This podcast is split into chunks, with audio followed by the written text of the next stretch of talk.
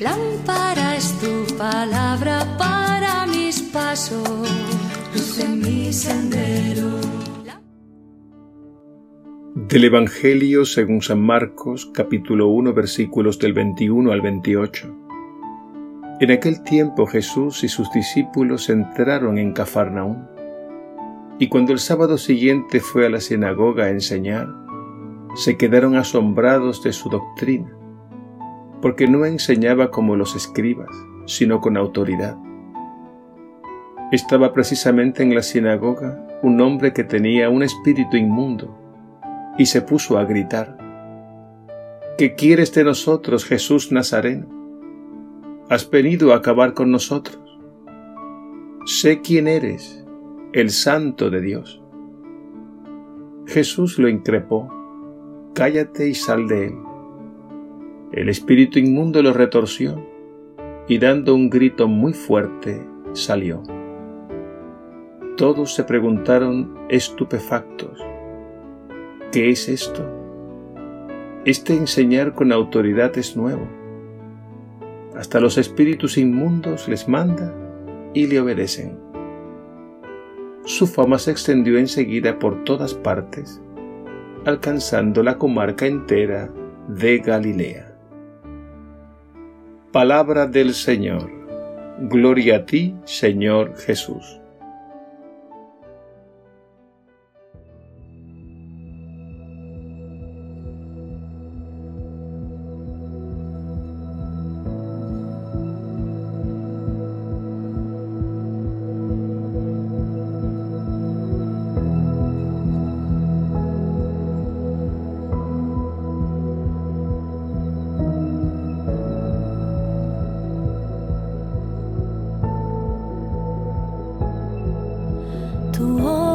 Maravillas con tu gracia.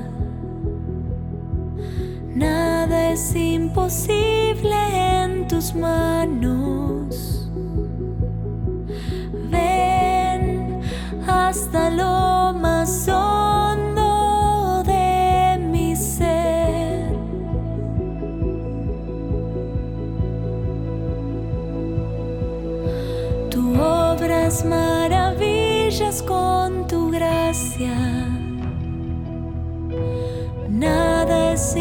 imposible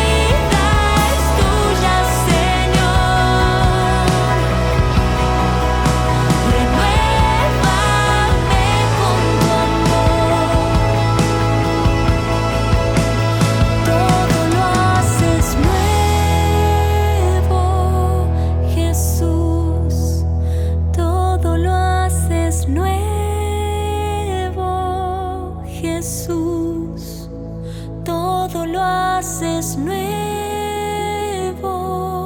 Jesús, todo lo haces nuevo.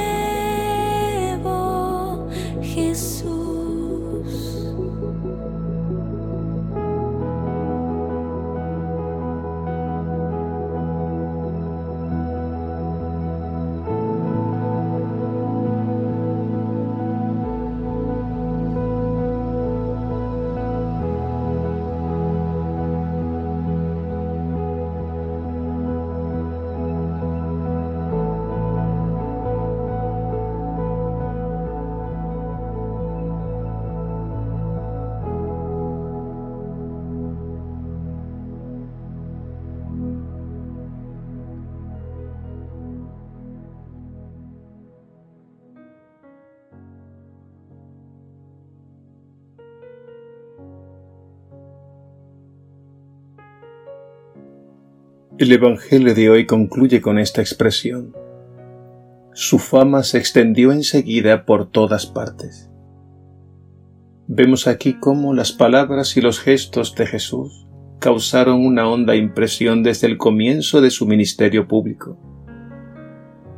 Y es que Jesús tenía algo que no tenían las autoridades de su tiempo. Y la gente quedaba tan admirada que hasta se preguntaban, ¿qué es esto? Este modo de enseñar con autoridad es nuevo. Hasta a los espíritus inmundos les manda y le obedecen. El Evangelio de hoy nos presenta precisamente un exorcismo. Es decir, Jesús libera a un hombre dominado por un espíritu maligno. No debemos subestimar el poder del mal porque la verdad es que la humanidad por sí misma no puede autorredimirse. Se encuentra en una situación de impotencia.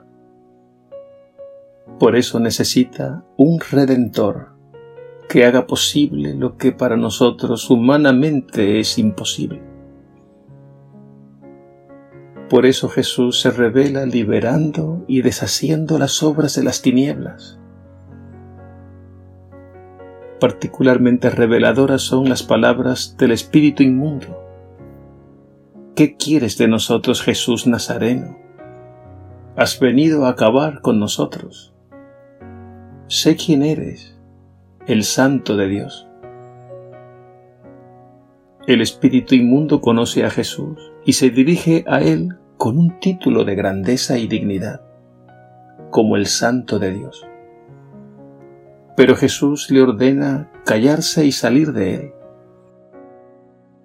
Al espíritu inmundo no le sirve para nada el conocimiento que tiene de Jesús, ni referirse a él con títulos de grandeza, sencillamente porque es un espíritu contrario a Jesús. No viene para hacer el bien, sino para destruir y deshumanizar a las personas. Este espíritu habla bien de Jesús ciertamente, pero está cerrado a su acción santificadora, y esto lo desenmascara. Y esto que vemos en el espíritu inmundo puede suceder con cualquier persona. La enseñanza aquí es que no basta conocer a Jesús, no basta invocarle con títulos de grandeza y dignidad si el corazón está cerrado y no se deja tocar y transformar.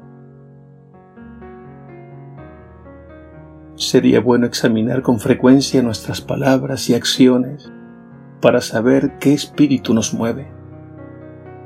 Y sería bueno también discernir todo lo que recibimos de afuera, porque el mal sabe muy bien maquillar sus mentiras debemos practicar aquel principio que San Pablo recomendó a la comunidad de Tesalónica, en el que les exhorta a examinarlo todo y quedarse con lo bueno. Cuando invoquemos a Jesús y le digamos, Jesús, tú eres el Santo de Dios, que lo digamos de corazón, alabándolo sinceramente y deseando que venga a renovar toda nuestra vida.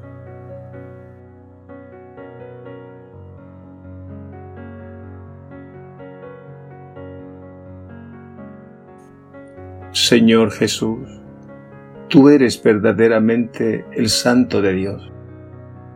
Ven a librarnos del poder del mal. Arranca de nosotros el egoísmo que nos esclaviza y danos tu paz. Que seamos dóciles a tu palabra salvadora y concédenos que movidos por tu espíritu de amor, pasemos por el mundo como tú, haciendo el bien y curando a los oprimidos por el mal. Amén.